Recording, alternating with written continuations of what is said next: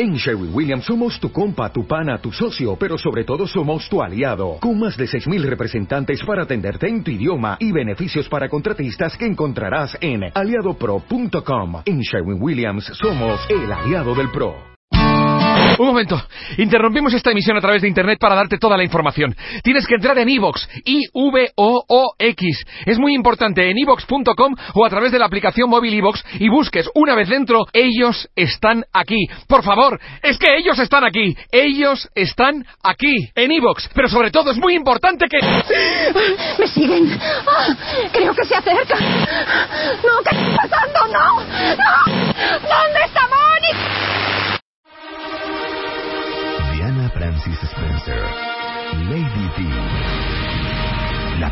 Princesa de Gales. Last Sunday's dreadful news, we have seen throughout Britain and around the world an overwhelming expression of sadness at Diana's death. To myself and William, she was just the best mother ever. Behind closed doors, she was a very loving, caring mother and an incredibly funny person. Lady D, la princesa de Gales. 20 años de su muerte. Este 31 de agosto se cumplen 20 años de la muerte de Lady Di. ¿Se acuerdan ustedes dónde estaban, cómo se enteraron? Yo estaba en mi casa.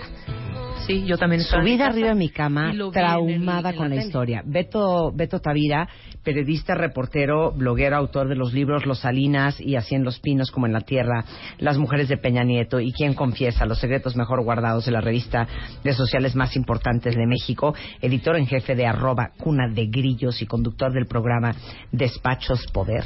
Sí. Eh, está con nosotros para hablar del tema. ¿Ya viste todos los documentales? Todos los documentales. Recientemente National Geographic acaba de lanzar uno que es Diana en primera persona y por primera vez salen a relucir la- los audios, los cassettes que en su momento grabó el reportero que se convirtió en el biógrafo, no oficial, pero el más cercano de la vida de la princesa Diana. Qué triste. Total. O sea, a ver, pues empieza, Marca una generación. eh, ahora hablaremos de los 20 datos, digamos, que todo toda persona tiene que conocer sobre la princesa Diana, sobre Diana de Gales, pero prácticamente quisiera contarlos a manera de cuento, porque en realidad, aunque, pues, aunque contrario a lo que todo mundo creería la vida de Diana Spencer, pues nunca fue de colores como el rosa, ¿eh?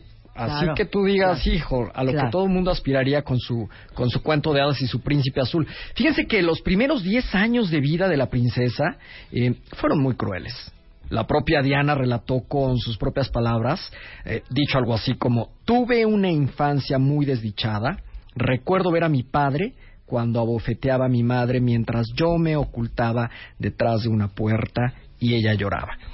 Ellos eh, se divorciaron más tarde, los papás de, de Diana Spencer. Se divorciaron cuando Diana solamente tenía nueve años de edad y pues ese se convirtió en el primer golpe bajo que le dio la vida a esta chica que pues digo ya pertenece a la nobleza, estaba obviamente en una de estas casas campiranas de los nobles ingres- ingleses eh, con campos, con servidumbre y con todas las comodidades, pero al final del día pues bueno, la matriarca de Diana Frances Burke, eh, se fue con otro hombre. Que Claro. eso también hay que decirlo. Por eso le metió una cachetada al papá, porque la mamá Sí. andaba con un, con un fulano, tenía un amante y luego ya se fue con él. Exacto. Pero entonces ella conoce a Carlos, que tenía 19. Más o menos, alrededor de 16, 17 es cuando conoce a Carlos. Diana eh, estaba, las hermanas de Diana convocaron a una fiesta, particularmente su hermana Sara, y la Sara es la que andaba detrás de Carlos, es la que le echaba el ojito, a la que andaba sobres, porque evidentemente pues quería emparentar con el heredero al trono de la corona británica, y fue... Eh, quien digamos que empe- empezó a flirtear, pero pues en realidad a quien le echó ojitos Carlos fue a, a Diana. Durante dos años Diana y Carlos coincidían en eventos sociales y él, pues como buen cazador, andaba tras la presa, tras la liebre, tras la que se ponía más difícil y sin embargo Sara, Sara Spencer, la hermana de Diana, pues él iba encima al cazador y pues cuando se ha visto que la liebre ande detrás de su captor de tal manera que Carlos se obsesionó con Diana, Claro. fue detrás de ella y dejó a un lado a la hermana Sara para conquistar flirtear con Diana Spencer, que al final del día se convirtió en su novia. Ahora, eh, ¿a ti qué te gustan los chismes? Uno de los chismes que yo creo que a mí me dejó traumada es que dicen que la familia real, la casa real inglesa, le hizo una prueba a Diana para saber si era virgen. Sí. Porque como ella iba a ser la madre del futuro rey de Inglaterra, que es ahora William, eh, tenían que cerciorarse de que ella fuera virgen. Sí, hay un par de libros, sobre todo de autores españoles, que coinciden con esta hipótesis que tú estás planteando, Marta. Y no solo eso, sino que también les eh, funcionaba mucho el hecho, pues sí, de esta, su- eh, esta imagen de la niña virginal que no había tenido además novios previos, por aquello de los escándalos, de que de pronto le vendes a la prensa tanto la información como la historia y las fotografías de tu amorío previo. Y pues si estábamos hablando de la futura reina de Inglaterra, o sea, Claro. con esa perspectiva así lo ve la Casa Real. Evidentemente, mientras más lejos estuviera de escándalos y de pruebas, y si además de todo era virginal, Fíjate que ese dato de lo virginal lo filtró un tío de Diana Spencer. Él al, Ah, al público terminó diciendo Sí, mi sobrina, bueno, con otras palabras, muy propio, digamos, pero al final Sí. terminó siendo un, un personaje clave en confirmar la virginidad de, de la futura esposa del príncipe Carlos. Claro, y eh, ¿qué tenía? 20 años. ¿Se acuerdan cuando 20. se casó en 1984? Yo me acuerdo que yo pasé toda la mañana, estaba de vacaciones en Estados Unidos, Sí. sentada enfrente de la televisión viendo la boda de Diana. Claro. Y oigan, se nos olvida porque estábamos igual de chiquitos que ella, pero tenía 20 años. Total, y además bebé. fue la boda del siglo XX. O sea, yo sé que por ahí se gestaron algunas otras, pero esta fue la más mediática. En un momento vamos a pasar este dato, no sin antes decirles que cómo se conocen Diana y Carlos. A ver. Ella estaba chiquitita, 16 años, y de pronto Carlos la invita, ya la había filtrado durante dos. Entonces no tenía 16, tenía 17, 19, 18.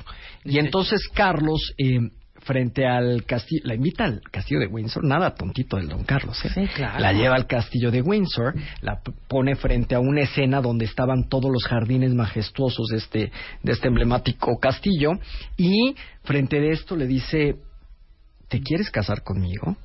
Diana, por supuesto, que entró en shock, porque previamente, cuando era chiquitita, ella le dijo a su papá, yo me voy a casar con un personaje famoso. Claro, no entendía que la fama la iba a rebasar a ella por la fama del que se iba a convertir en su esposo.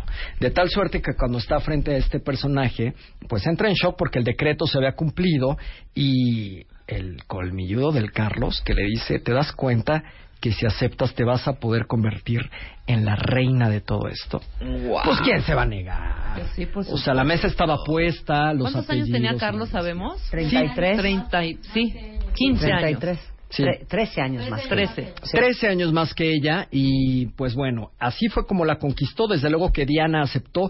Carlos en ese momento era el soltero más codiciado de Europa, millonario, 30 años de edad, heredero al trono británico y además Diana pues también tenía todo el pedigrí necesario, ¿no? Tenía unos apellidos nobles, tenía la aristocracia de su familia, era guapa, Claro. además virginal, por lo tanto pues todo eso la respaldaba para poderse convertir en la candidata. Claro, que, que para nosotros es tan ajeno escuchar historias como que cuando Prince William decide proponerle matrimonio a Kate Middleton, Sí. parte del escándalo es que Kate Middleton para ellos es una commoner, ¿no? Por supuesto. Es una, una mujer del pueblo. Plebeya. Una plebeya Sí, porque sí. no, no tiene ningún pedigrí. Ningún título aristocrático.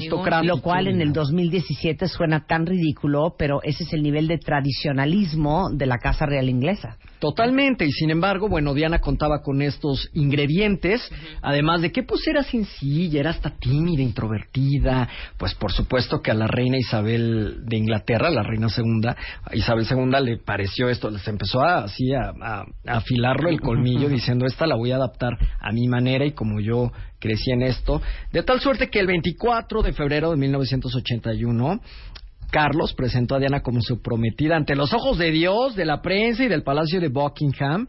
Y de pronto, pues ya la pareja apareció frente al público, tres de la tarde. Ella, 19 años, iba vestida con un traje de dos piezas con falda debajo de la rodilla de color azul, muy mona, mi Diana. Él, de 32 años, portaba un traje oscuro y corbata.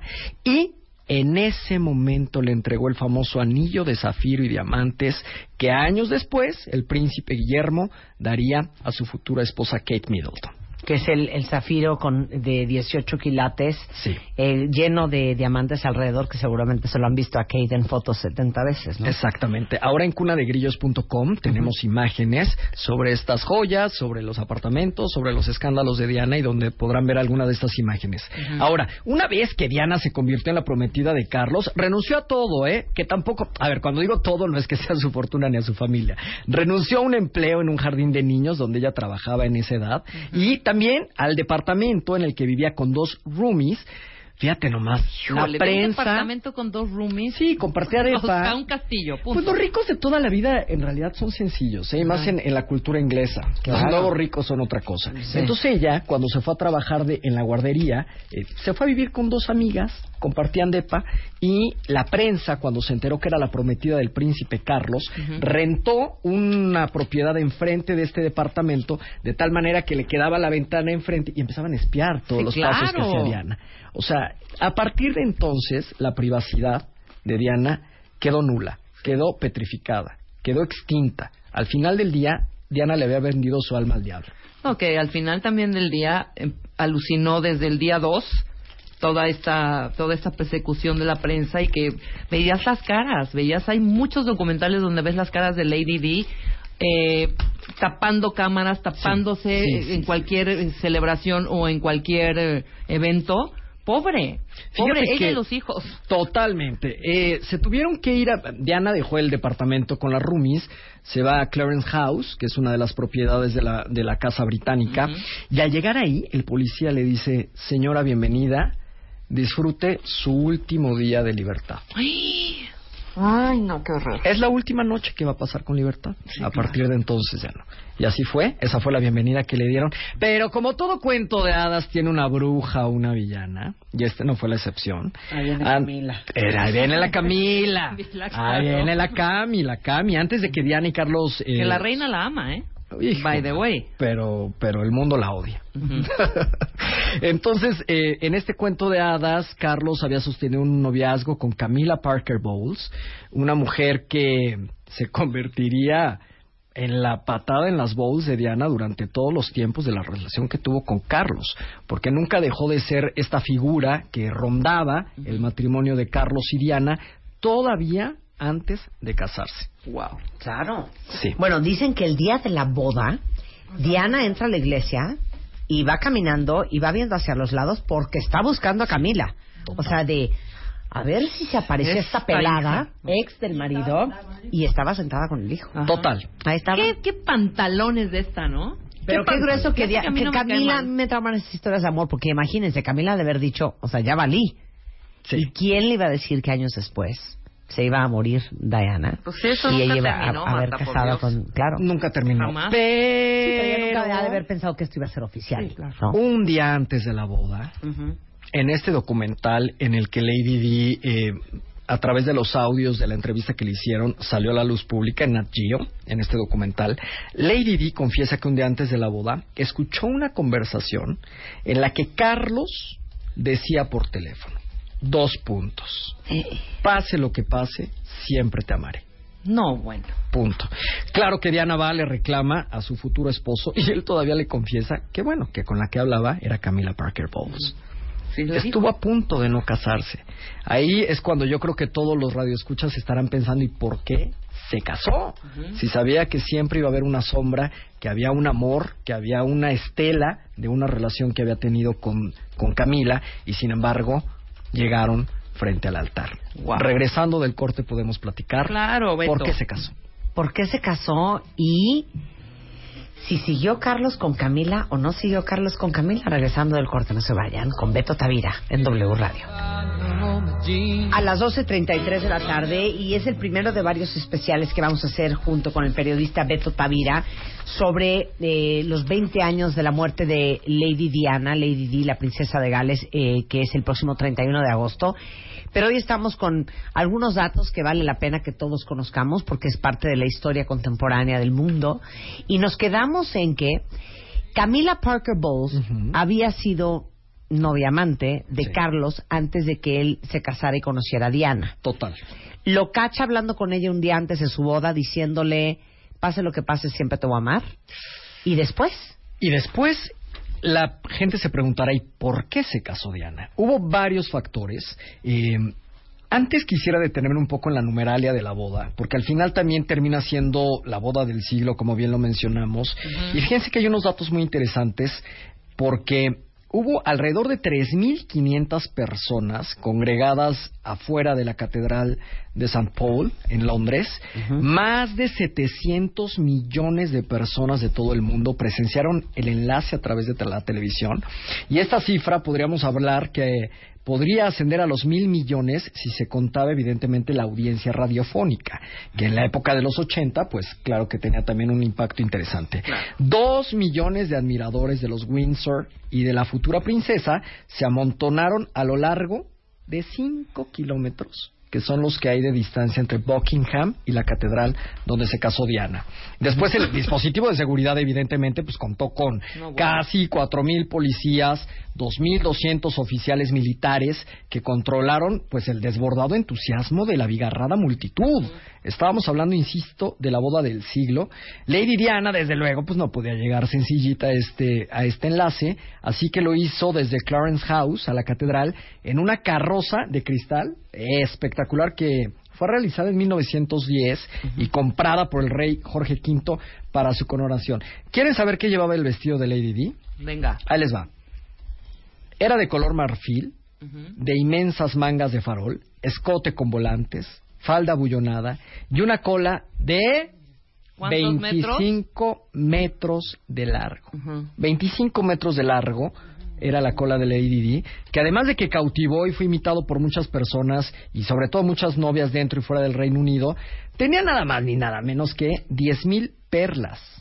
Fue manufacturado evidentemente por los diseñadores Elizabeth y David Emanuel, que fueron a quienes depositó toda la confianza para que eh, pudieran Todo aparte en secreto el proceso, ¿no? De la elaboración del vestido, totalmente. Por supuesto. Y tras la ceremonia religiosa, pues los recién casados se dirigieron a un, a un eh, banquete eh, de alrededor de 120 personas y desde luego, pues antes de iniciar el convite, se sumaron, se asomaron al balcón del palacio y complacieron a la multitud con el famoso beso. Claro. Ahí, pues todo el mundo aplaudió y luego, desde luego, pues se fueron a partir el pastel, a comer el pastel, que ese sí, pues nos consta que no se lo echaron antes de la boda. bueno, no nos consta, pero se dice que no. Y el pastel tenía cinco pisos, medía metro y medio de altura. Fíjate, mi estatura. No, claro, metro y medio. Un metro y Medía lo medio, que yo cinco mido. pisos. Ajá. Medía lo que yo mido, metro y medio de altura y pesaba 100 kilos. Ajá. Ahora sí, ¿por qué se casaron Carlos y Diana? Hay varios factores, algunos de ellos insisten en que las hermanas de Diana, las hermanas mayores, entre ellas Sara, con quien había tenido sus amoríos Carlos, Carlos, claro. pues le hablaban de la importancia de pertenecer a la familia real británica, los eh, el linaje de Diana había estado vinculado en, en muchos eh, temas con los Windsor, o sea, en cuanto a amistad y negocios, de tal manera que pertenecían a esta aristocracia que celebraba toda la familia real. Era muy difícil eh, salir del combate. Además, ya era demasiado tarde. Los souvenirs con la cara de Carlos y Diana ya estaban repletos a lo largo de todo el Reino Unido y de la Commonwealth, así que era muy tarde echarse para atrás un día antes de la boda. Pero a partir del día previo empezó la pesadilla de Diana. Y es una de las monarquías que más lana deja en cuestión de, o sea, tan- todo lo que representa la reina, deja muchísima lana, Sí. muchísimo dinero a este al Reino Unido. Totalmente. O sea, no la- la- le- es de las pocas que no agarra del pueblo para diferentes cosas, al contrario. Ahora, Por pero, eso algo, también bien, pero tiene algo que es bien interesante y deberíamos hacer un programa sobre eso, que como tú compras una propiedad en Inglaterra, Ajá. tú estás comprando los derechos de usar esa propiedad. no la propiedad en no sí. la propiedad en sí, porque todo está, este, eh, todo lo tiene la, la corona inglesa. Casado, pues. Sí. Claro, Sí, sí, todo sí. lo tiene la corona inglesa. Entonces, tú compras un Totalmente. depa y estás comprando el derecho a usarlo Sí, 99 claro. años. Sí, hay que hacer un programa de eso. Interesantísimo. Ahora, Bueno, Rebeca entonces- tiene un punto interesante de cómo viven, porque evidentemente todos estos palacios o estas casas reales, el propio Buckingham, la gente puede ir en cierta época del año a pasear por algunos de los de los Pero lares. ya ¿no? hace no lados. muchos años la reina de Inglaterra ya paga impuestos, ¿eh? Sí, sí, Porque sí, sí, antes sí. no pagaban un centavo. Y estaban Ya mantenida pagan por los impuestos. Impuestos del pueblo. Total, en Kensington Palace también hay exposiciones. Ahora mismo hay una exposición de los vestidos de Lady Di, una parte de los vestidos de Lady Di, y evidentemente, pues las taquillas, etcétera, los, las audioguías, todo eso le va generando libras a, a la corona inglesa. Totalmente. Ahora, nace eh, Guillermo, después nace Harry. Sí. ¿Cuándo se rompe todo? Ay, pues desde la luna de miel, Marta. Fíjate que en la luna de miel hay un dato bien interesante porque Diana revelaría muchos años más tarde que el canijo del Carlos, en lugar de llevar juguetes eróticos, no, no dijo eso, yo lo estoy diciendo, en lugar de llevar juguetes eróticos, llevaba más de 10 libros para entretenerse durante los días que iban a pasar juntos después de su enlace matrimonial. Eso está muy manchado. Pues que te ponga a leer el brother en lugar de ponerse a hacer la tarea, pues me parece que sí es como para ponerlos en la yugular. Totalmente, totalmente. Mala señal en tus primeros dates si te vas Total. de, si te vas de viaje con tu galán o tu galana, llevar iPod y libros, ¿eh? Que no Los sea de erotismo, Kama Ya que Sutra. cuatro o cinco años, exacto, ya, ya, ya se permite llevar un libro y tu, y tu, y tu música, ¿no? Sí, Pero por favor. horror. Pero previo no, pues previo sí esperarías aunque Estoy de sea algún juguetito erótico. Fíjense que después en la entrevista que dio Diana para la televisión británica, para la BBC, eh, dijo Diana con estas palabras, en mi matrimonio éramos tres, una multitud. No solo me casé con Carlos, también me casé con su amante, que estaba al corriente del más mínimo detalle. Seguramente. Vivió a la sombra. Confesiones de Diana. Eh, no dijo que el príncipe Carlos era pésimo besador. Ah, sí, sí, Sí, sí, sí, sí, ¿no? claro, claro, Diana, no solamente eso, sino que también por ahí le llegaron a preguntar del tema sexual, de su vida sexual, y no es ninguna indiscreción, dado que Diana lo hizo público, no estamos cometiendo ninguna imprudencia, y dijo que era un, un tema así, lo, tradu- lo traducimos ahora como que era primero mucho calor y luego mucho frío. Entonces no sabías de qué ánimo se iba a estar el señor como para acercarte o alejarse. De tal suerte que al principio era medianamente intenso, este, pues apapacho carnoso, este apapacho íntimo, y después más nada. Más O nada. sea, básicamente dijo que tenían relaciones como cada tres semanas y después de que nació el segundo hijo eran aún más frecuentes y que Sí. ella estaba totalmente clara de que le estaba pintando el cuerno con Camila Parker Bowles. Totalmente, totalmente. Eso fue, insisto, en la luna de miel. Vale la pena decir, Marta y Rebeca, que previo al matrimonio eh, se presentó un cuadro muy interesante que se le desató a Diana una enfermedad que la perseguiría durante muchos años y es la bulimia. Antes de llegar al altar, Carlos eh, se acercó a ella y le dijo algo así como, pues estás un poquito gordita de aquí, ¿no, mamita? Y le agarró el gordito de la llantita del lado derecho y en ese momento se despertó una de las de los demonios que seguramente Diana traía adentro, una inseguridad, un trastorno que se convirtió en una enfermedad, eh, la bulimia, de tal manera que cuando Diana pues eh, le midieron el vestido nupcial por primera vez, ella dice que tenía 73 centímetros de cintura, lo mismo que yo tengo Una, una varita de nardo. una varita de nardo y el día que se casó medía 60 centímetros. O sea, eh, de una semana a otra bajó 13 centímetros la cintura. Wow. Qué, qué difícil partiendo de que es una enfermedad. Claro, Entonces, Diana se enfrentó no solamente a eso, sino que también tenía in- eh, comportamientos suicidas y se intentó suicidar por lo menos cinco veces, Marta. Eso está impresionante. Cinco veces. Una de ellas, embarazada de su primer hijo, el, el Guillermo, el príncipe William, se aventó por las escaleras, se rodó por las escaleras de, de, de Buckingham eh, ante los ojos del príncipe Carlos. Quería llamar su atención. Tenían, evidentemente, crisis matrimoniales, tenían conflictos y a través del suicidio ella quiso ganar como esta atención del príncipe Carlos y por ahí hay otra donde incluso se llegó a cortar, eh, se hizo unas cortaduras en su cuerpo para poder tener su atención, pero pues imagínense, o sea, no, no es cierto, ¿eh? la, la miel sobre hojuelas que vivían, las fotografías de ellos en la familia ideal, no existía. Ahora, hablemos de las suegras. O sea, para todos los que tienen una suegra del infierno, ahora imagínense que su suegra tenga el poder y el dinero de la reina Isabel. Y que sea una mujer con ese nivel de respeto a la tradición familiar. Y cuando le dice Diana a su suegra, ¿qué onda con tu hijo? Sí. Lo que le contesta la reina Isabel. Pues palabras más, palabras menos. Yo tenía que guardar la compostura. Eh, al final del día, ella pertenecía a esta casa real y era lo de menos. O sea, Ella, te- ella estaba Sí, ahí. Si estás feliz, perdón, es lo de menos, ¿eh? Es lo de menos, claro. Es lo de menos.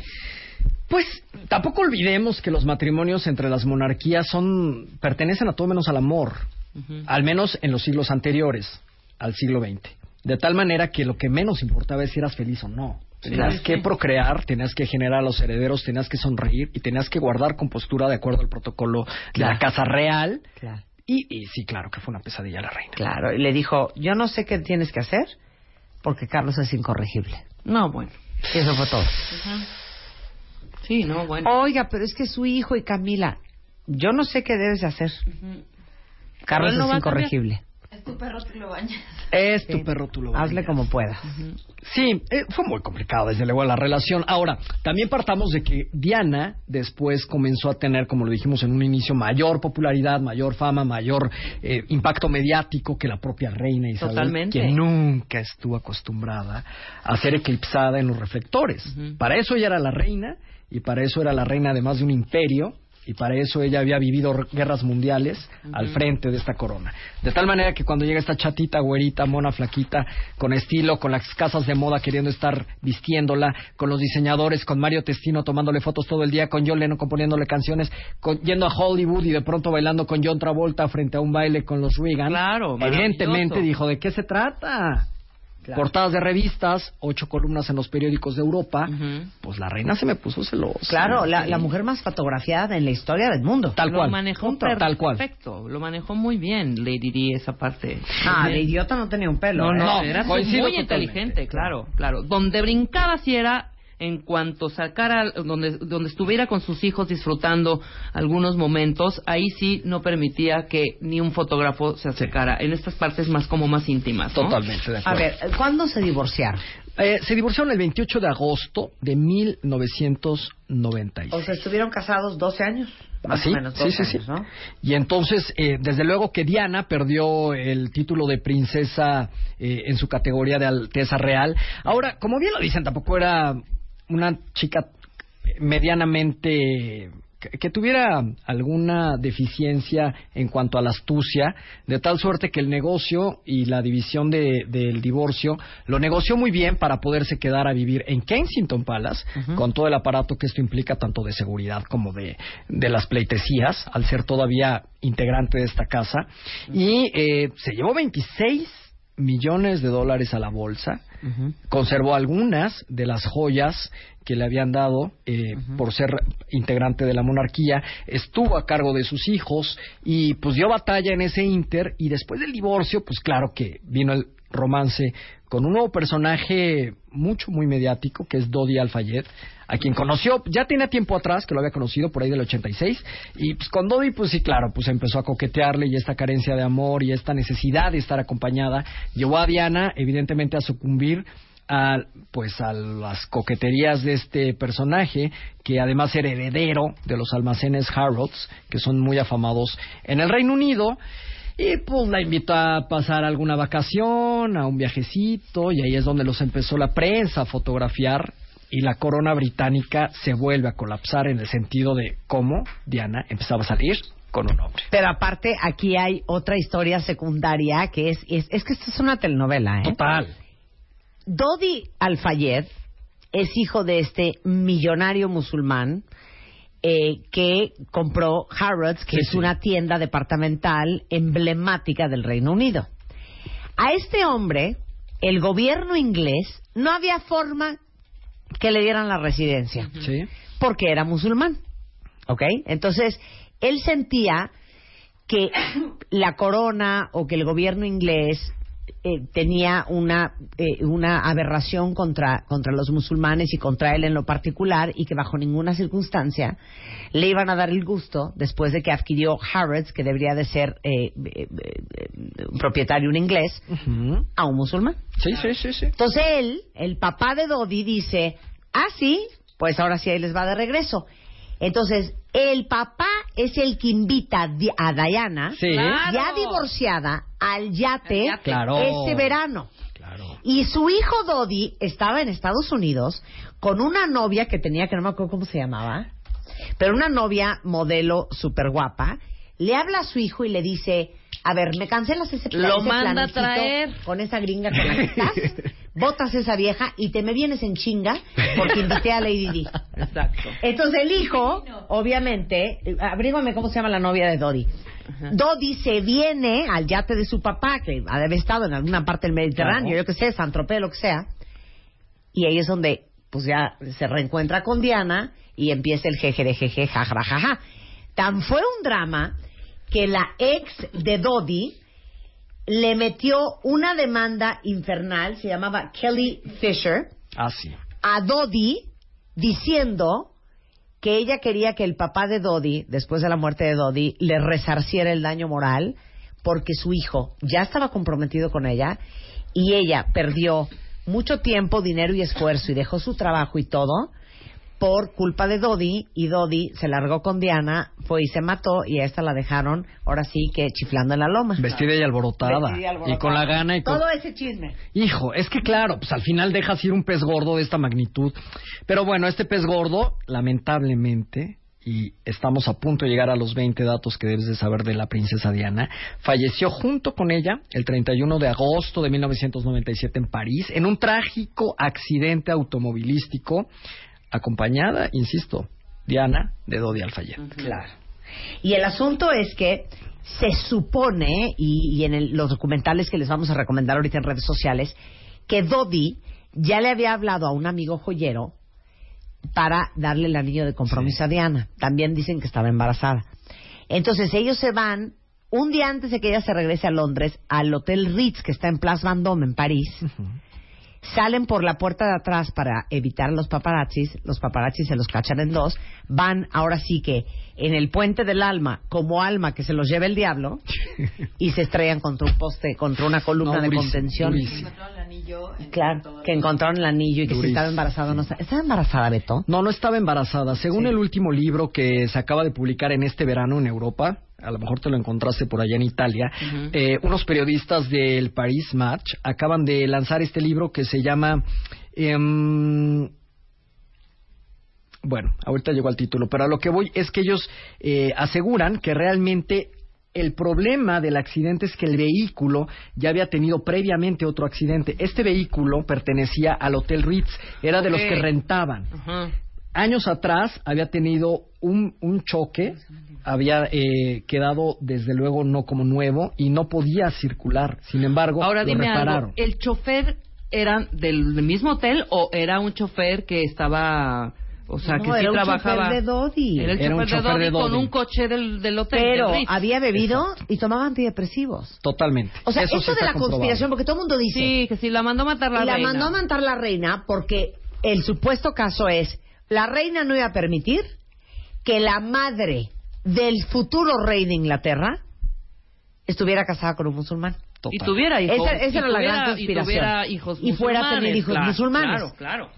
Por eso dicen que la mandó a matar. Yo pienso que Cero la mandó a matar. Pues hay muchas hipótesis, hay hipótesis de conspiración, de atentado terrorista, de asesinato urdido desde la corona británica. Insisto, esta nueva hipótesis de, de estos autores del Paris Match nos dicen, en realidad el coche pues estaba tuneado y lo habían dado una segunda vuelta y ya no debería de haber salido a circular y esa fue una de las razones por las que no alcanzó a frenar como Claro, quería. el libro se llama ¿Quién mató a Lady? A Lady Di. ¿Quién mató a Lady Sí, Di? de estos franceses. Pero les voy a decir lo que es la vida y ahora sí que cuando te toca, te toca.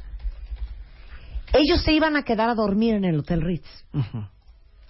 Y entonces Dodi dice, no, vamos a mi depa. Ay, exacto, ¿Ya? ya, veo. Ajá. Ella no quería ir. Ella quería mandar a su gente a traer toda su ropa que estaba en el departamento de él. Para ya y quedarse que se en la el trajeron hotel. en el Ritz y al día siguiente iba a volar a Inglaterra. Sus hijos estaban en Balmoral con sí, la abuela y el el papá. Balmoral, claro. Y tan tan se acabó. Ah, no. Él le dijo, no, güey, vamos, Vamos a depa. Ahí van, se trepan y se matan. Sí, te digo que son Trágico, decisiones. trágico, trágico. Ya está escrito, hombre. Pero no, no nos podemos quedar así. No, Ahora hombre. tenemos que hacer una segunda parte. A partir de que se enteran de la muerte de Lady Di, Sí. Carlos, la reina Isabel, los niños, el funeral, cómo lo organizaron, el drama que fue para la corona inglesa, porque medio, por no decir el 99% de la gente inglesa estaba furiosa Total. en cómo estaba manejando la reina toda la Viernes situación. 31, el día del aniversario, hacemos second part. Sí, claro. ¿No? Totalmente. Hacerlo, es es exactamente el día del aniversario luctuoso, Exactamente 20 ese día. años de la muerte de Lady Di. apártalo, por favor, Beto. Totalmente. Bueno, ¿y qué novedades hay para todos los demás? Entonces, eh, paramos aquí y hacemos segunda parte. De todos modos, si vienen escuchando esto, al rato chequen Twitter porque subimos muchísimas cosas tanto en Facebook como en Twitter en mi timeline. Y que de hecho, mira esta buena foto que mandó Shay. Eh, si ustedes van a la tienda Harrods, que hoy ya no es de Alfayed, hoy es de los catarís, hay eh, en uno de los descansos de escalera una escultura de Dodi y Diana con una paloma en medio, este, eh, en honor a, pues, Vamos. al hijo de Dodi, digo al hijo de Alfayed y a Diana, y está ahí guardado el anillo que le iba a regalar él a ella. Qué Muy fuerte. Bueno, cuna de grillos que tiene para Cunadegrillos.com? Cunta- Cunadegrillos.com el día de hoy publicó una información sobre los contratos que tienen que firmar Diana, Kate Middleton y muchas integrantes de la realeza para poder casarse con los herederos. Entre ellos, renunciar a la patria potestad de sus hijos antes de que los tengan. gobierno, no de... no. Totalmente. Me mato, me mato en eso. ¿Qué? ¿eh? No, Beto, me, me vale ¿qué me gorro. estás diciendo? Entre otras ¿Otra cosas. vez? La gente, te- las mujeres antes de parir, si te casas con un miembro de la corte, de la corona inglesa, tienes que firmar un contrato donde renuncias a muchas cosas, entre ellas a tus hijos. A la patria Qué tristeza. Claro, son de la corona. Son de la corona. fuerte. Cunadegrillos.com y en Twitter, arroba cunadegrillos. Muchas gracias, Beto de Tavida. Un placer tenerte acá en el programa. De todos modos, lo pueden seguir también a Beto en Twitter. Estás como arroba, Arroba Beto Beto Tavira. Tavira o arroba cuna eh, de grillos o cunadegrillos.com.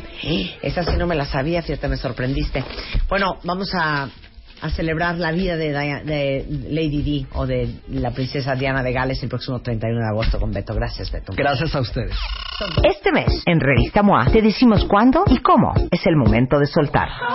Esa relación de pareja que no te deja nada, el trabajo que te tiene histérico y el pasado que no te deja vivir en paz. Además, ¿qué dicen los chinos de tu cara? Aprende a leer las facciones y expresiones como un experto.